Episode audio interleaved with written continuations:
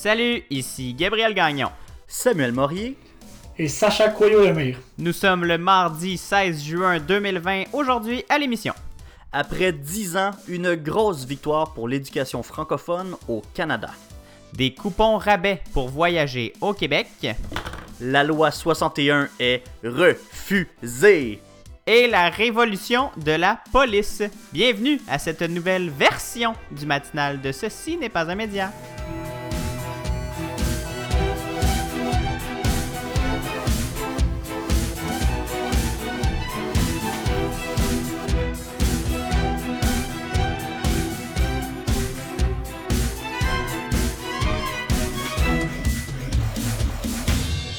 Bonjour, bon mardi messieurs, bon matin. Hello, hello. Bon matin. Comment ça va? Ben, ça va pas pire. Je pense que euh, Sacha et moi, on, on vit à peu près la même réalité, là, la mi-session qui, euh, qui hit, hein, euh, comme, on, comme on dit. C'est c'est- c'est le mot, c'est le mot. C'est c'est pas facile, on a hâte que ça finisse. Mais Mais à part ça, faut, que- hein. à part l'école, est-ce que vous allez bien? Ah oui, oh, absolument, ça va très très bien. Il fait beau, il fait chaud, qu'est-ce qu'on pourrait te demander de mieux?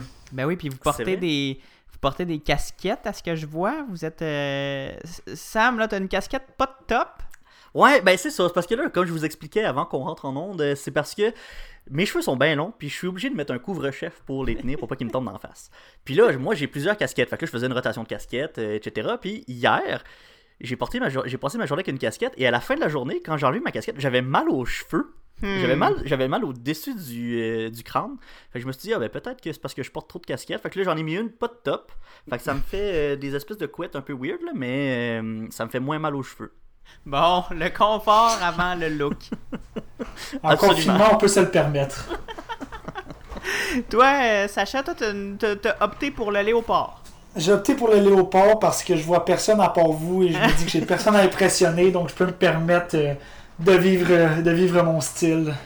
Mon Dieu, moi j'ai pas de casquette, je porte pas ça dans la vie des casquettes. Euh, quand j'ai les cheveux très courts, mon crâne euh, m'en veut que je porte pas de casquette. Mais bon, c'est ça me va pas bien. J'ai, ma tête refuse que je porte une casquette. Et là, Gabriel, euh, je veux juste adresser la situation. hein, euh, on voit qu'on a changé de formule quand même. Ben on oui. était- on n'était pas en onde lundi. euh, puis là, je vous parlais de la mi-session de Sacha et moi. Puis c'est un peu ça qui a motivé notre choix de revenir à une édition hebdomadaire. Ben oui, et euh, le fait que le, le- le- la charge d'une quotidienne, c'était beaucoup plus facile à gérer quand on était euh, Samuel et moi en face à face pendant la première saison du matinal. Et là, maintenant qu'on est euh, chacun de notre côté, un à Sherbrooke, un sur la rive sud de Montréal, avec euh, des, des, des- horaires euh, de, de travail différents, avec des, des cours pour Sacha et Samuel, ben, ça venait de plus en plus compliqué de mettre de créer une émission euh, quotidienne. Alors, on a décidé tranquillement de, de revenir euh, à nos premiers amours, l'hebdomadaire, le magazine hebdomadaire, pour. C'est un peu dans la même veine, Samuel, corrige-moi si, je me trompe, mais c'est un peu dans la même veine de ce qu'on voulait faire avec la nouvelle formule du matinal, qui était d'aller plus loin, d'approfondir un peu. Mais là, on se donne la possibilité de, respirer un peu et de le faire une fois par semaine, une heure avec la musique, avec des publicités, euh, une heure pile parce qu'on va être diffusé euh, pendant l'heure sur les ondes du CFAC 88.3 et euh, ça va nous permettre de créer une émission de qualité avec euh, une fois de temps en temps des collaborateurs qui vont pouvoir venir s'ajouter euh, à cette émission et de, nous permettre de, de ne pas de ne pas se, se- se tuer sa job. Ouais, puis la grosse nouveauté, t'en as parlé, mais c'est la musique, c'est le retour de la musique à cette émission-là. Donc on va vous faire découvrir des petites pièces musicales comme ça, mais ne vous inquiétez pas, l'actualité reste le plus gros de l'émission. Parlant de l'actualité, Gabriel, qu'est-ce que tu dis si on commence ça maintenant? C'est une très bonne idée, Samuel. On va commencer avec. euh, on va parler de Jean Coutu. Ça avait été annoncé il y a un petit bout. Jean Coutu euh, offrait des- une prime salariale de 2 euh, pour les employés des supermarchés, euh, ben, métro. en fait, les, les grosses chaînes d'épiciers avaient donné une majoration de 2 de l'heure pour remercier et pour soutenir leurs employés en, temps de, en ces temps de pandémie, pendant qu'on on, s'est bien rendu compte que ces employés-là étaient essentiels à notre survie. Eh bien là, c'était déjà prévu euh, que ça, ça allait se terminer. Eh bien, ça s'est terminé samedi dernier. Euh, c'est le cas du côté de chez Métro, qui est maintenant propriétaire de- des pharmacies Jean Coutu, et de l'Oblast, qui est propriétaire au Québec des Provigo et des Maxi et euh, des Pharmaprix. Et là, c'est officiellement terminé, cette prime de 2$-là. 2 de l'heure. Mais ça fait pas des heureux, hein, Samuel. Euh, surtout que la pandémie, ben, c'est pas terminé. Même si on déconfine, il reste encore ce foutu virus autour de nous. L'Oblast et Métro ont effectivement mis fin à la prime salariale, mais euh, on a tout de même annoncé, là, même si on mettait fin au programme, une prime de remerciement en un seul versement pour les employés qui étaient au travail au plus fort de la crise. Donc, oui, il n'y a plus de prime salariale, mais on va leur donner un chèque, euh, un montant. X selon l'entreprise pour leur dire ben merci pour tout le beau travail que vous avez fait. Mais il y a quand même un problème là-dedans. C'est parce que c'est pas tout le monde qui est d'accord avec la décision qui a été prise. Parce que les employés de l'entrepôt de Jean Coutu ont voté pour, à 99% pour une grève.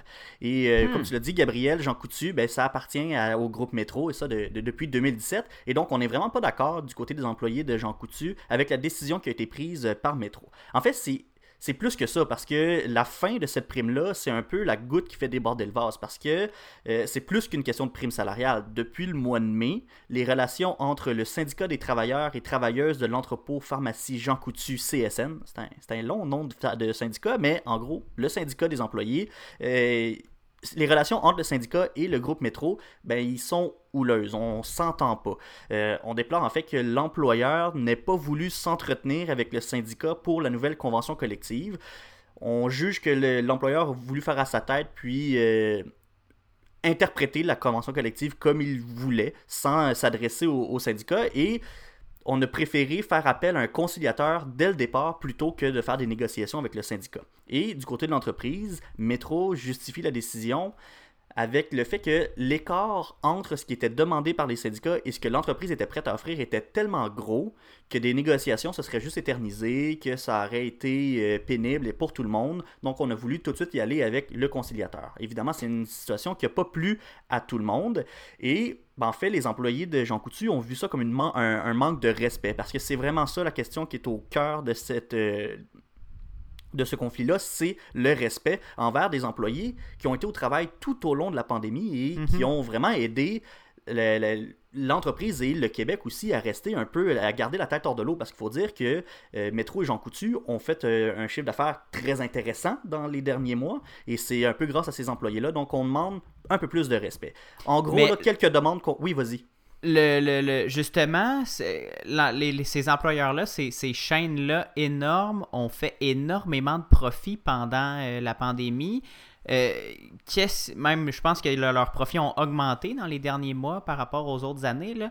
Qu'est-ce qui justifie que l'arrêt subite, même si c'était prévu, là, qu'est-ce qui, comment ils, réussissent à, à justifier cet arrêt subit-là de, de, de, de- de la hausse salariale?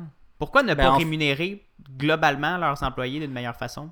Ben, de ce que j'ai vu, c'est que, en tout cas, pour Métro pour, et l'Oblage, je suis pas capable de, de- de parler en leur nom nécessairement, mais pour certaines entreprises qui avaient offert une prime comme ça, une prime de 2 de l'heure à tous les employés, c'était pas soutenable à long terme.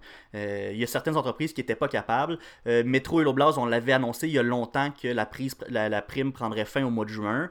Euh, on a décidé d'y aller de l'avant. Je pourrais pas expliquer qu'est-ce qui justifie tant que ça cette euh, décision-là, outre le fait qu'à la longue, ça coûte cher. Mais du côté du syndicat, ce qu'on demande en fait, c'est, entre autres, des meilleurs horaires de travail. On veut aucune sous-traitance. On veut une amélioration du programme de retraite progressive et une réduction du ratio d'employés à temps partiel. Il y a d'autres demandes qui, sont avec ça, mais ça, c'est parmi les principales. Et même si on a voté à 99% pour une grève, le syndicat indique quand même qu'on veut pas aller en grève tout de suite. On va commencer par des moyens de pression et on va voir par la suite si, euh, si ça débouche pas, on n'aura pas le choix d'y aller avec la grève.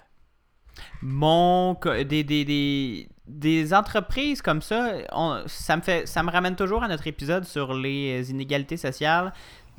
de travailler 40 heures semaine à 13 dollars de l'heure ou même 12 dollars et quelques dollars et ne pas pouvoir payer son loyer en travaillant à temps plein, il y a de quoi qui ne fonctionne pas, surtout en- avec les risques que ça, que ça encourt pendant la, une pandémie euh, comme on vit en ce moment.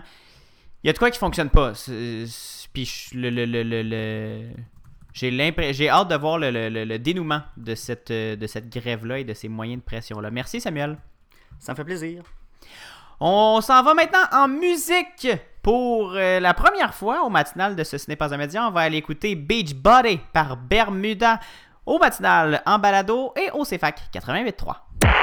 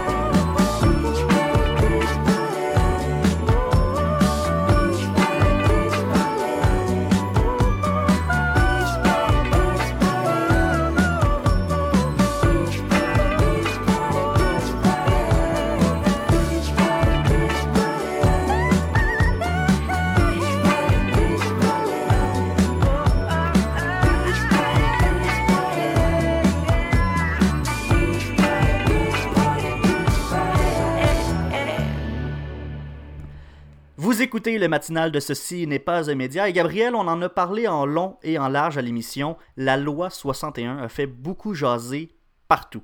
Gabriel, la seule affaire, c'est qu'elle est morte dans l'œuf, cette loi-là.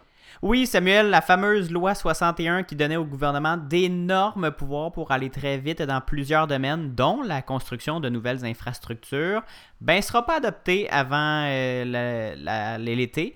Le gouvernement n'a pas réussi à émouvoir les oppositions et à les convaincre de voter pour le principe de la loi. J'ai beaucoup entendu parler de ça, le principe. Mais ça veut dire quoi en gros, ça, le principe? En gros, Samuel, le principe, c'est l'idée de- derrière le projet de loi. Dans le système du parlementarisme britannique, l'organe tout-puissant, c'est le Parlement. Même majoritaire, le gouvernement, le- l'exécutif, peut pas euh, faire toujours tout ce qu'il veut.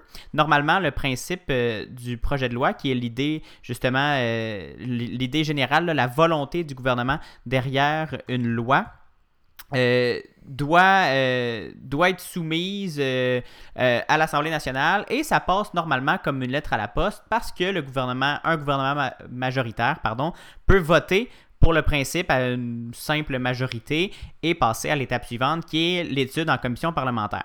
Mais quand la session tire à sa fin, l'unanimité est requise pour adopter un principe de loi. Ça permet aux oppositions de garder les rênes de l'Assemblée nationale euh, un peu plus serrées pour pas que le gouvernement passe une, loi en catimini à une semaine d'avis, euh, comme un, gouvernement autoritaire pourrait le faire. Mais là, évidemment, le gouvernement peut utiliser le baillon, qui est une motion qui permet de raccourcir les débats à 14 heures de débat et à s'assurer que justement le, processus de discussion soit un peu court-circuité et le, le- le- de s'assurer que l'opposition n'ait pas trop de mots à dire. Mais un baillon, ça a un prix politique et on sent que la CAQ a peut-être plus de crédit baillon dans sa, dans sa petite poche en arrière. Elle ne voulait pas l'utiliser pour le projet de loi, de loi 61, même après l'avoir utilisé quelques fois pendant son mandat. Parce que je pense que déjà que le projet de loi 61 lui aurait donné d'énormes pouvoirs, suspendre les pouvoirs du Parlement de- et suspendre le processus parlementaire pour se les arroger, ces pouvoirs-là, j'ai l'impression que ça n'aurait pas Mhm. passé dans, dans l'opinion publique et je pense que les oppositions en auraient vraiment profité largement pour euh, décrier le- le- le- la petite tendance euh, autoritaire de la CAQ. Oui, on aurait probablement perdu effectivement des points avec euh, cette, une, une stratégie comme celle-là. Mais donc, ce que je comprends avec tous ces débats et ce refus de l'opposition, le projet de loi 61 va devoir attendre à cet automne qu'on va reprendre les activités à l'Assemblée nationale. Oui, si le gouvernement veut se réessayer avec le projet de loi 61, ça va devoir attendre à cet automne. L'opposition était ouverte, Samuel, à scinder le projet de loi pour voir les éléments qui faisaient consensus euh, passer, là, pour pouvoir voter sur les éléments qui faisaient consensus, comme la modernisation des, des- droits sur l'alcool puis des règles entourant l'alcool dans les restaurants. Mais le gouvernement n'a pas voulu faire passer ces, ces- ces éléments-là euh, sans le reste du projet de loi. Euh, faut croire que ce qui l'intéressait vraiment là-dedans, c'était les éléments litigieux. Et donc, sans éléments litigieux, ben, ce qui fait consensus ne passe pas non plus. Merci Gabriel pour euh, cette mise à jour. On va prendre une pause si vous nous écoutez à CFAC là, d'environ euh, deux minutes. Sinon, on vous revient euh, tout de suite après ceci. Vous écoutez le matinal de Ceci n'est pas un média. Gabriel Gagnon et Samuel Morier analysent et discutent de ce qui vous touche. Pour aller plus loin que les manchettes, abonnez-vous sur votre plateforme de podcast préférée, visitez le ceci n'est pas un média.com, partagez les épisodes et écrivez-nous sur Facebook et Instagram. Et on aime aussi recevoir 5 étoiles sur la balado de votre iPhone. Le matinal de Ceci n'est pas un média, dès 7h en balado et dès 9h à CFAC 88.3.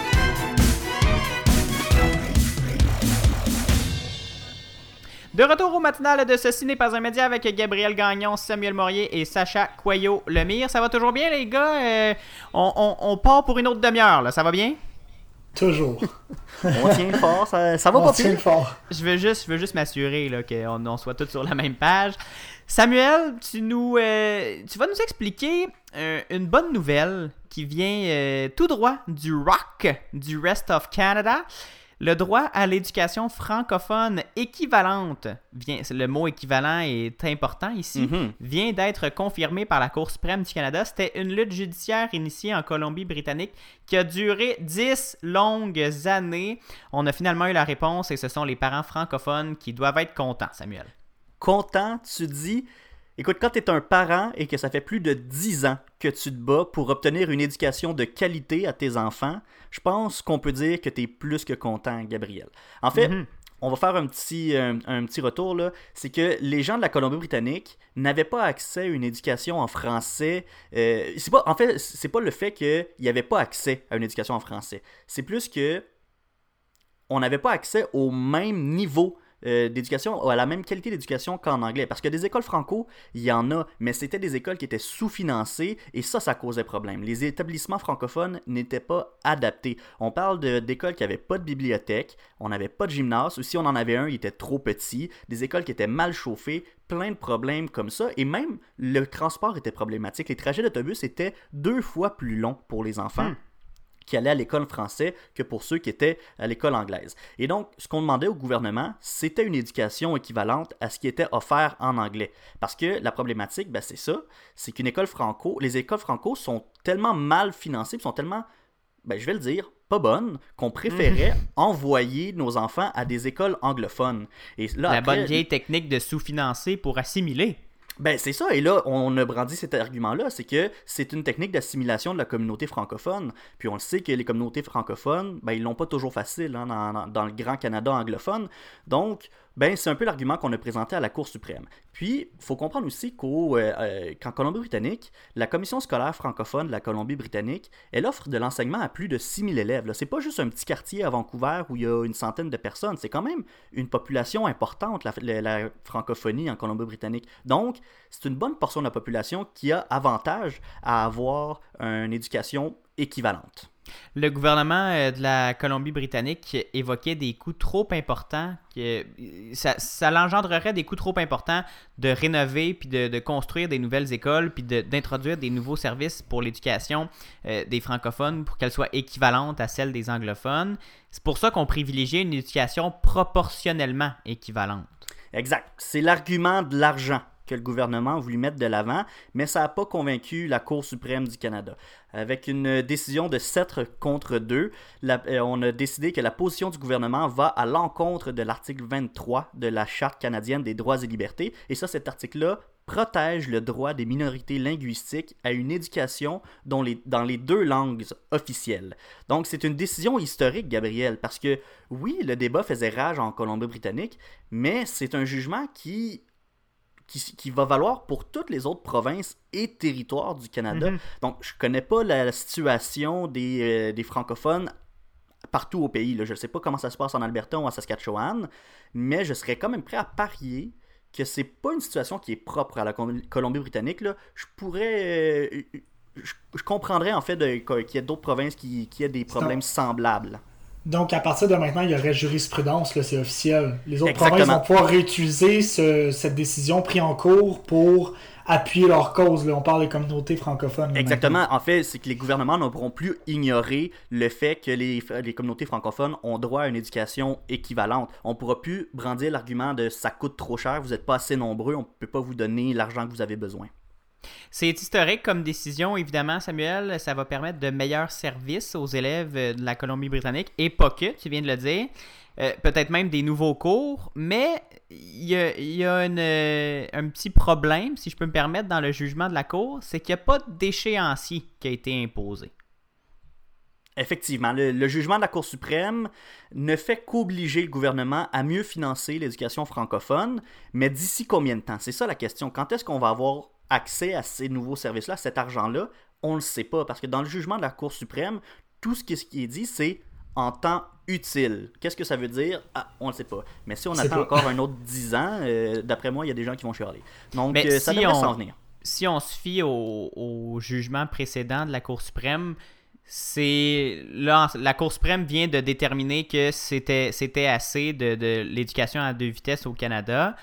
Si les provinces coopèrent pas, ben là, elle va rajouter une autre couche, exactement comme Mhm. l'arrêt Jordan euh, dans le système judiciaire et les délais démesurés de traitement des, des Oui, dossiers oui. judiciaires. On a imposé une limite parce que les provinces respectaient pas les jugements précédents. Oui, c'est sûr que si la Colombie-Britannique ne fait pas ça de bonne foi, à un moment donné, la Cour suprême va, euh, va euh, serrer la vis un petit peu. Mais chose certaine, c'est que ça va vraiment faire du bien aux jeunes, mais aussi aux professionnels de l'enseignement. hein. J'en- Ça, j'en suis convaincu parce que on va avoir des trajets d'autobus beaucoup moins longs. Euh, on, va, pouvoir avoir de nouveaux programmes, peut-être, en en a parlé, mais c'est une réalité. En ce moment, on est déjà en train de penser aux nouveaux cours qu'on va pouvoir offrir aux jeunes. On parle de cours d'informatique, même des cours de menuiserie, peut-être. Donc, on va réinventer le curriculum euh, de- des- des écoles. Donc, c'est vraiment une bonne nouvelle. Une belle nouvelle pour les euh, communautés francophones hors Québec, ça. Merci Samuel, on les voit partout un peu comme des villages gaulois, hein, vus euh, de, notre, terre francophone québécoise, des francos qui résistent tant bien que mal à l'anglicisation. On peut accueillir, je pense, cette nouvelle-là comme une bouffée d'air frais qui va peut-être permettre aux autres commu- communautés francophones hors Québec d'être encore plus présentes et plus fortes. Qui sait, hein, ça serait, ça ferait pas de tort, je pense. Merci Samuel. Ça me fait plaisir. Et là, Gabriel, pendant qu'on parle de bonnes nouvelles, on Mhm. en a une autre bonne nouvelle. Le gouvernement de François Legault a présenté son plan de relance de l'industrie touristique et ses idées pour que les Québécois découvrent leur province. Donc, on parle de coupon rabais, je pense. Ben oui puis non. Premièrement, c'est une bonne nouvelle, oui, pour le, le- tourisme des, des- des Québécois en général, mais il y a des petits, il là aussi des petits problèmes parce que ça ne réglera pas tous les problèmes de, l'industrie touristique. Là. Les, hôtels se, se demandent encore comment ils vont faire pour survivre s'ils n'ont pas les touristes étrangers pour venir louer des chambres.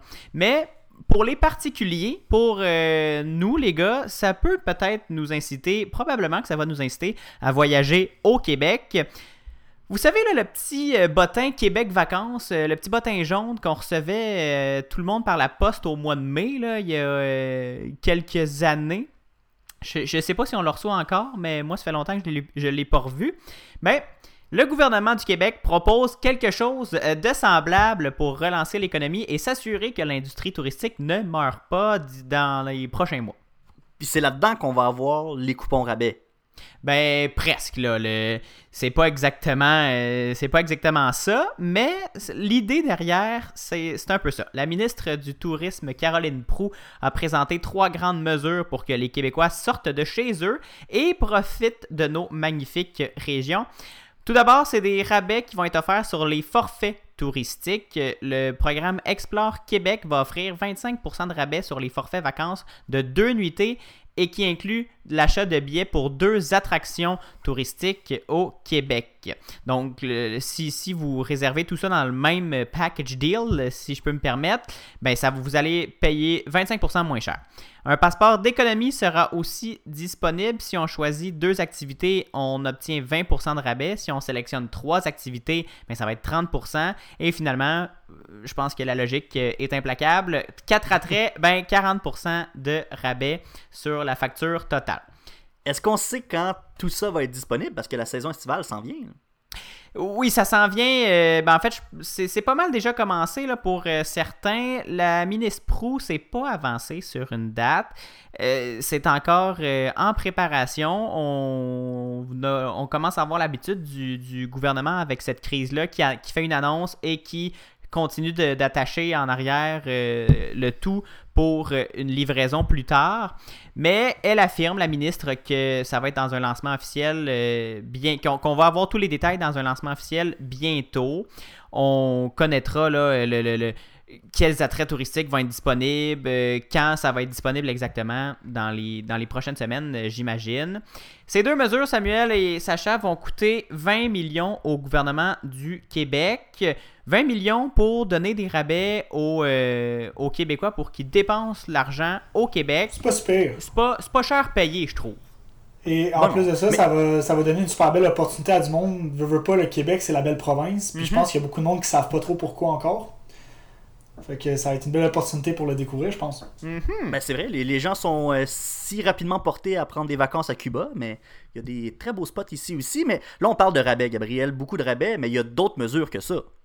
Oui, un autre euh, incitatif financier a été développé par le ministère du Tourisme, Samuel, cette fois-ci en collaboration avec le réseau de la CEPAC.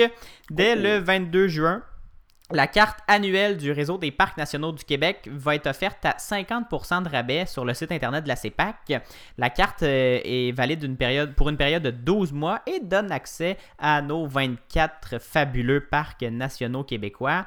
Elle donne également une nuitée gratuite à un site de camping d'un parc de la CEPAC, ce qui est, je- ouais. je, je trouve assez intéressant. là. 50% de rabais pour avoir accès de façon illimitée à tous les parcs nationaux du Québec avec en prime une nuitée gratuite au camping. Euh, C'est pas cher payé là, euh, dans mon Mhm. livre à moi. Euh, ça, cette initiative-là va coûter euh, 135 millions de dollars au gouvernement du Québec. Plus cher que le, le- le coupon rabais, mais euh, encore là, ça, ça va permettre à, à beaucoup de monde, je pense, de découvrir les, nos parcs nationaux parce que moi, je pense que j'en ai visité deux dans ma vie, des parcs nationaux du Québec, là, le parc Toka et le parc de la Yamaska. Euh, les autres, euh, je, je- ils n'attendent que ma visite. En tout cas, si je peux t'en conseiller un, Forion, c'est très. Mais même non, Forion, c'est même pas, c'est même pas CEPAC. C'est. Parc Canada. Je m'excuse complètement. Le parc de la Jacques-Cartier, c'est le prochain Ouais. sur ma liste euh, Ouais. dans la région de Québec. C'est donc un autre volet aussi va constituer va euh, coûter qui va coûter 466 millions de dollars. Euh, c'est un c'est comme je le disais, ça va être euh, pour sauver les commerçants euh, de l'industrie touristique, puis en fait tous les acteurs de l'industrie touristique.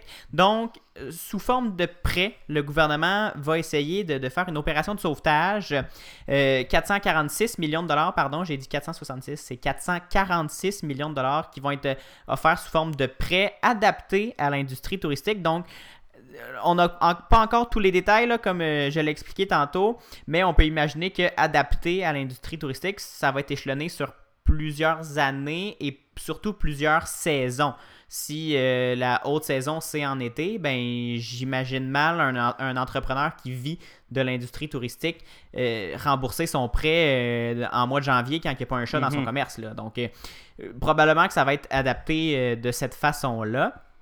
Ça va être, selon la ministre, ça va donner l'opportunité aux entrepreneurs, l'air dont ils ont besoin pour une bonne reprise vigoureuse cet été.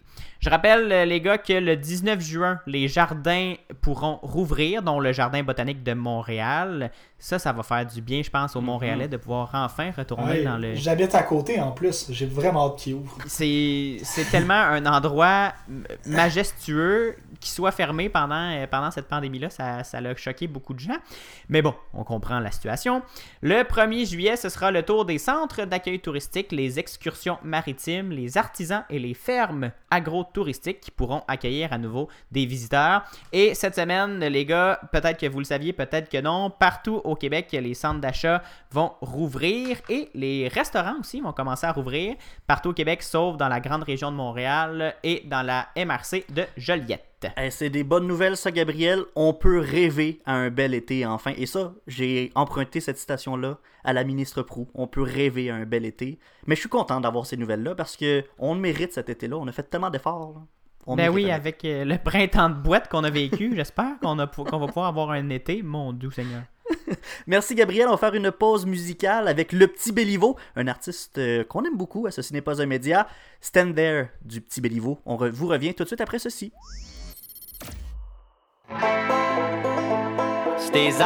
Se sont différents. Oh, c'est ça qu'ils disent aux les parents.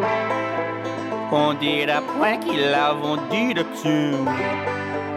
Aimerait savoir tout ce qui les élève. Sont différents, sont différents.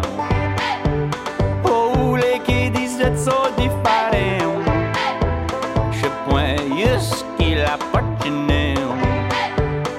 Mais sûrement point dans mon appartement. Musique de marde, saloperie sur l'émission.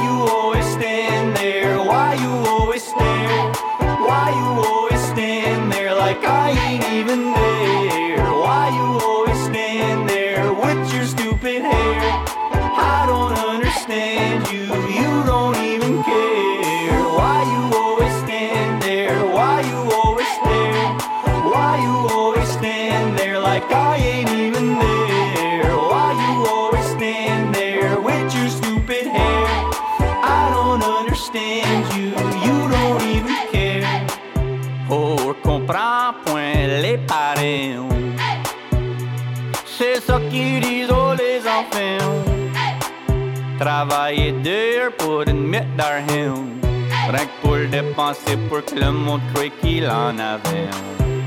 Visite sans bonne, nettoyer l'appartement. Faut les apparences sortez le savon. Sont différents, oh, ils sont différents. Vivons pour que les autres croient qu'ils avons tout que les roses avaient. Why you always stand there? Why you always stare? Why you always stand there like I ain't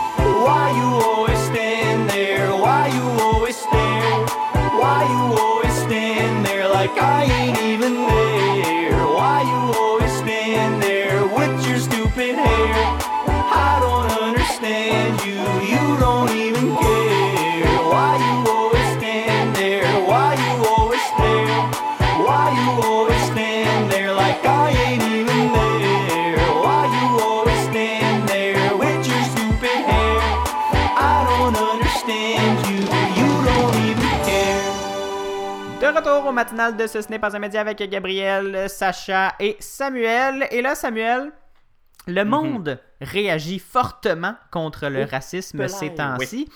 La mort de George Floyd a, rejailli partout sur Terre. Là, c'est pas, euh, on, on en parlait dans les autres dans les autres émissions, mais les États-Unis ont, ont comme le, le don de faire ressortir tous leurs Mhm. problèmes partout sur Terre. Mais on peut s'entendre pour dire que le racisme c'est un problème universel. C'est pas euh, unique aux États-Unis.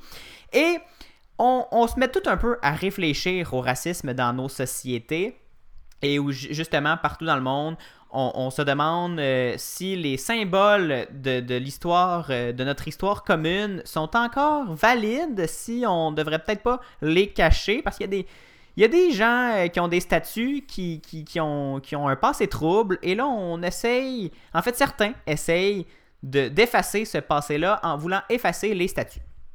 Ben, effectivement, c'est une très Et là, bonne on parle question qu'on est pas- en train de... On parle pas de statut Facebook, là. on parle de statut Non. de bronze et de... Oui, exact. euh, Bronze, marbre, peu importe, là, choisissez le matériau que vous voulez, mais une statue euh, qui fait controverse, euh, c'est une grosse question qu'on est en train de se poser, effectivement, puis pas juste aux États-Unis, effectivement, partout dans le monde. Mais parlant des États-Unis, la controverse, en fait, sur les statuts des chefs confédérés, ben, c'est surtout ça, là, la- la- la- la- le nœud de l'histoire. Puis je vous rappelle que les chefs conf- la Confédération aux États-Unis, ben, c'était les États du Sud qui étaient contre les États du Nord dans la guerre de sécession, et c'était aussi des États qui étaient euh, euh, qui qui soutenaient en fait l'esclavage. Ouais, c'est ça, c'était des pro-esclavagistes. Et donc, toute cette controverse-là autour des, des, des statuts de chefs confédérés, elle refait surface. Depuis 2015, on en parle même. Et il y a neuf Noirs qui avaient été euh, tués dans une église à Charleston euh, à l'époque par un extrémiste blanc qui s'identifiait aux sudistes esclavagistes du 19e siècle. C'est un peu ça qui avait fait rejaillir cette espèce de débat-là. Et le mouvement s'est intensifié ensuite en 2017 après les émeutes de Charlottesville en Virginie. Et là, il y a des dizaines de statues à ce moment-là, des statues qui évoquaient le passé esclavagiste du pays, qui ont été mises à terre, on les avait détruites, on les avait enlevées, mais il en reste encore beaucoup de ces statues-là. Et il n'y a pas juste aux États-Unis, par contre, qu'on remet en question nos, nos statuts euh, de, de- d'anciennes vedettes euh, historiques. Et Mhm. là, on se dit, oh, peut-être qu'on on pourrait euh, aussi les retirer de nos, de nos paysages. Ben effectivement, tu sais, tu l'as dit, les États-Unis, il se passe de quoi aux États-Unis? On dirait que le reste du monde embarque, et c'est un peu Mhm. ça qu'on, à quoi on assiste, parce qu'il y a un mouvement de déboulonnage de statuts au Royaume-Uni, aux États-Unis évidemment, mais aussi en Belgique et en France, où il y a une sorte en en fait, on on voit qu'il y a une sorte d'envie de faire table rase des symboles de l'histoire passée dans ce qu'elles peuvent avoir de moins glorieux. On essaye un peu de, de- d'arrêter de, de, de- de voir ces gens-là comme des personnalités qui ont marqué l'histoire parce que dans le fond, ils ont marqué l'histoire, mais pas nécessairement pour des bonnes raisons. En Belgique et en France, on voit également des statues qui sont insultées, dégradées, mises à terre. Puis, en fait, on vandalise les statues tout simplement. Et le 10 juin, on a décapité une statue de Christophe Colomb à Boston, euh, démontée dès le lendemain par la ville. Une statue Ça n'a pas été long, là. le- Ben le- non. On a décapité la statue, on n'a pas essayé de la réparer, on a dit c'est correct, On- on, va l'enlever, vous n'êtes pas Ben oui. Exactement. Tu vois, à un moment donné, une statue pas de tête, euh, t'es mieux de l'enlever complètement que de garder ça. Et donc, euh, puis on sait pourtant que Christophe Colomb, il est reconnu comme la personne qui a découvert l'Amérique, mais il a quand même un passé colonialiste brutal, cruel. On se rappelle ce qu'il a fait dans les Caraïbes. hein. Ça, ça refait surface de plus en plus. On, on le sait qu'il n'a pas été doudou avec les populations qu'il y avait à cette place-là. La veille, le 9 juin, il y a une autre statue de Christophe Colomb, en Virginie cette fois-ci, qui avait également été vandalisée, démolie, puis on l'a jeté dans un lac. Écoute, On euh, a que- noyé Christophe. ah ouais, c'est quasiment la, la mafia qui a débarqué puis qui l'a mis euh, dans, dans- dans l'eau. Écoute, c'est vraiment un mouvement auquel on, on assiste. Et il y a un historien sur les ondes de Radio-Canada le week-end dernier qui expliquait par contre que ce processus a toujours fait partie des sociétés et de la grande histoire du monde. En fait, c'est pas nouveau, ce, ce truc-là. Les symboles naissent, sont glorifiés, parfois après sont détestés et ils finissent par disparaître tranquillement. Ça veut pas dire qu'on les oublie. On veut pas essayer d'oublier cette, partie-là de notre histoire. Ça veut juste dire que nos idéaux sont en train de changer et qu'on reconnaît que ces gens-là, ben, finalement, sont peut-être pas aussi grands qu'on le pensait. Hmm, intéressant. Il y a ici à Montréal la statue de James McGill qui fait réagir. McGill qui est le fondateur de l'université McGill, mais qui était aussi propriétaire d'esclaves euh, noirs et autochtones. Mhm. Il y a une pétition qui circule euh, en ce moment pour euh, qu'on retire cette statue-là puis qu'on plante un arbre à la place parce que on, dit que les arbres ne sont pas racistes et ne sont pas propriétaires d'esclaves. C'est c'est quand même un peu plus poli que de décapiter la statue quand on pense. Oui, c'est ça, ça que j'allais dire. C'est quand même une façon très, très, très gentille de dire on veut plus de James McGill, mais on, on- va faire une pétition puis on va la, on va demander qu'on plante un arbre à la place. On aimerait là donc euh, avec cette pétition là qu'on enlève la statue qui est en, son honneur sur le campus de l'université McGill.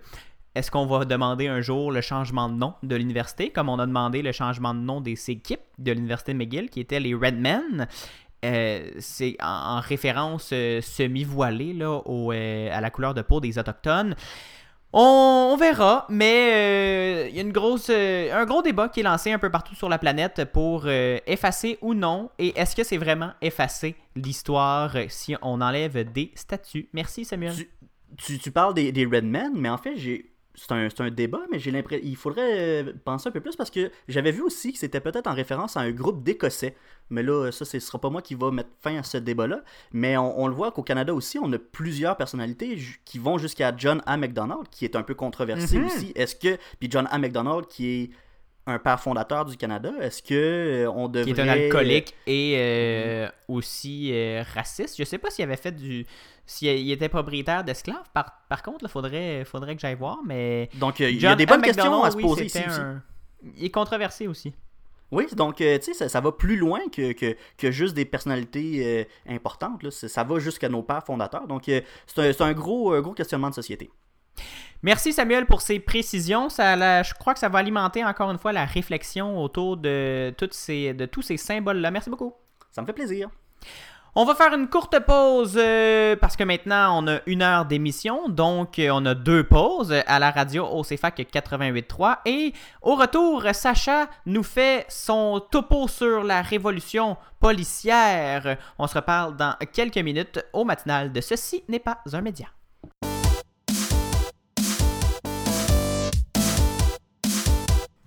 De retour au matinal avec Sacha Gabriel et Samuel. Sacha, c'est ton heure de gloire, c'est ton, c'est ton dada. tu voulais vraiment nous parler de ça aujourd'hui. On le voit, là, les manifestations qui dénoncent la brutalité policière et le racisme systémique ne montrent pas de signe de repos. hein. On- encore aujourd'hui, il y avait des manifestations en Nouvelle-Zélande, à Tokyo, euh, partout sur la planète. Euh, mais au cœur du mouvement social, on retrouve un message assez clair. Le monde en a assez de la police et veut. C'est là que ça devient euh, particulier. Il y a beaucoup de voix qui s'élèvent pour la définancer. Exactement, ouais, je tenais beaucoup à ce sujet-là parce que, tu sais, on le sait, là, moi, à chaque fois que j'embarque dans un sujet, c'est que je me pose plein de questions. C'est pour ça que t'es là, euh, hein, c'est pour ça que t'es là. Exact. Et là, euh, le monde a apporté ce sujet-là. Ils veulent définancer la police. Euh, Qu'est-ce que ça veut dire définancer la police? C'est assez simple. C'est un mouvement qui est vraiment plus propre aux États-Unis. Mais on voit entre autres, là, les, les policiers américains sont complètement suréquipés pour faire face aux manifestations. On voit littéralement. euh, dans le fond, là, c'est ça, c'est c'est c'est plus des policiers qu'on voit, c'est plutôt des groupes aux allures complètement militaires. Euh, on voit là, c'est quasiment l'argent qui est mis dedans, leur équipement est quasiment équivalent à ce que euh, l'équipement militaire que nos soldats au Canada ils reçoivent. C'est dans un contexte en plus de pandémie où le personnel de, euh, de santé est vraiment en besoin de ressources matérielles et il manque de, de sarraux, il manque de gants, il manque de masques. Mais la là, police par- manque pas de balles et de fusils. manque pas de balles, manque pas de fusils, manque pas de masque à gaz, manque pas de gaz lacrymogène. On, on voit un petit peu que, que, que l'argent est peut-être mal dirigé. Euh, et en réponse à ça, ce que la population euh, demande, c'est une redirection des ressources financières et éventuellement, euh, le monde veut s'aligner vers une société sans police. Et là, on va pas se le cacher, mais cette idée-là, cette demande-là, ben, c'est assez, choquant. Mais là, je veux pas dire choquant dans le sens euh, où là, on est fâché et on veut notre police. Là. Donc, c'est plus cho- choquant dans le sens, ça fait tout un choc de voir une demande comme ça. Moi, j'ai de la misère à m'imaginer une société sans police. C'est c'est bizarre. Ben surtout que, je- oui c'est ça, une société sans police ou moi j'imaginerais peut-être plus une une, une société sans policiers avec des guns, mais Comme on le voit en Grande-Bretagne, par exemple. oui, exact. Donc c'est vrai que l'idée est frappante quand même. Ouais, exact. S'imaginer une société sans policiers, c'est vraiment difficile, vu que, comme on l'a dit, on, on l'a vécu, là, on a vécu toute notre vie avec des policiers.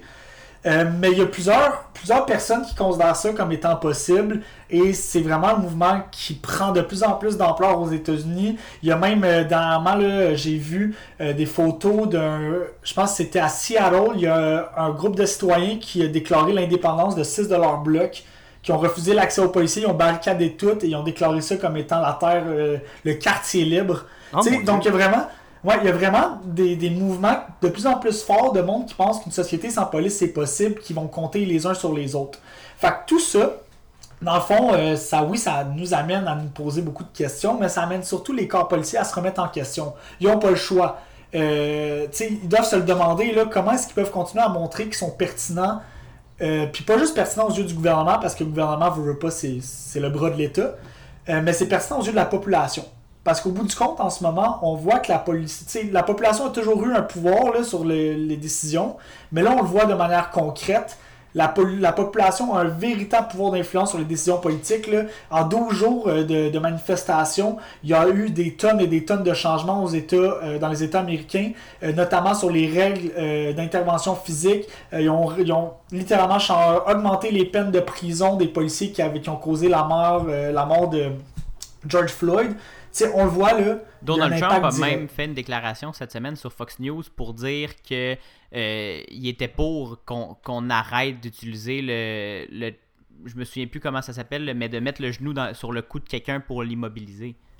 C'est fou ce qu'on est en train de voir en ce moment là, c'est justement ça, c'est que la police a pas le choix de justement voir comment est-ce qu'ils peuvent appeler un petit peu à la population pour montrer qu'ils sont encore pertinents et utiles à leurs yeux. Et là, c'est là qu'on arrive chez nous. Euh, nous, on trouve un, un exemple super concret d'un service de police qui est super proactif dans ses remises en question. Euh, je parle bien sûr de la SPAL, le service de police de l'agglomération de Longueuil. Euh, on s'en souvient, hein, le SPAL qui est dirigé par euh, Fadi Daguerre, qui a fait, euh, qui, a, qui a voulu shaker la maison, là, si je peux me permettre, avec ses idées depuis environ deux ans. Euh, on en avait parlé en long et en large à l'émission de Mhm. ces initiatives d'immersion de ces policiers pour qui, sont, qui font en, fait euh, beaucoup plus de travail social que d'arrêt de bandits. Donc, le, le- le- le- directeur avait voulu euh, euh, envoyer ces policiers sur le terrain pour qu'ils vivent et qu'ils voient la réalité des gens avec des situations problématiques. Ben encore aujourd'hui, ils continuent de faire ce qu'ils pensent être une révolution de la police. Oui, exactement. Dans le fond, lui, ce qu'il veut, c'est combattre la culture. euh, ça, je, je prends tout ça de ces mots, là, c'est combattre la culture toxique qui a mené à beaucoup d'excès euh, un peu partout dans le monde. Euh, il dit encore que tout le monde pense que les, réformes vont être amorcées en, fonction de ce qui s'est passé avec George Floyd. Mais lui, il dit que euh, ces changements de culture-là sont, sont ont déjà été proposés dès, depuis 2018 à la ville de Longueuil. C'est une réflexion, c'est une réflexion qu'on avait entamée il y a déjà, euh, déjà un petit moment qu'on voit du côté de la, police de, de la police de Longueuil. Oui, euh, exactement. Puis tu sais, on en avait parlé aussi. Son premier projet a rencontré énormément de résistance. Là. Je veux pas, la, la, la police, c'est une institution qui est très traditionnelle dans ses fonctions puis dans ses actions. Là. Ça avait, le monde voulait pas aller s'asseoir avec euh, des, des femmes voilées. Euh, il y a eu beaucoup même du monde du corps policier qui allait dire que tout le monde allait, re- les femmes policières allaient revenir voilées, tout assimilées puis tout. Euh, mais malgré toute cette résistance-là, euh, le chef Daguerre, lui, veut aller encore plus loin. Euh, on dirait, il n'arrête pas de dire que lui, en étant, étant un immigrant, il a vécu le racisme systémique et je pense qu'il est vraiment super motivé à lutter contre ça. Fait que ce qu'il veut créer, c'est un corps de policiers patrouilleurs. C'est une police, en gros, de concertation. Ah. Et sur le long terme, ce qu'il vise, c'est que d'ici 10 ans, euh, le chef de Daguerre, dans le fond, ce qu'il veut réduire de moitié le nombre de patrouilleurs qui répondent aux appels 911. Ah Donc en 2030, ouais, en 2030, il veut faire passer à 150 le nombre de policiers qui répondront aux appels et à 150 le nombre de policiers qui œuvreront sur le terrain en concertation avec la population. Donc c'est vraiment de comme réduire de moitié le monde qui répond aux appels puis augmenter le monde qui sont sur le terrain. Ça implique quoi, euh, en tant que tel, être un patrouilleur? Parce que, je veux dire, patrouilleur, c'est c'est pas déjà ceux qui sont dans leur voiture puis qui se promènent? Exact. C'est, là un petit peu que là j'ai dû regarder parce que moi je me suis posé la même question. Euh, mais dans le fond, lui, là, sa conception d'un policier patrouilleur, il n'y a pas encore eu de nom officiel pour ce poste-là, donc il l'a qualifié comme ça. Mais c'est que dans le fond, si tu deviens un policier patrouilleur, tu te fais dédier entre 10 à 20 familles. Ces familles-là vont avoir ton le cellulaire du policier et son horaire de travail. Le policier, lui, va agir à titre de ressource.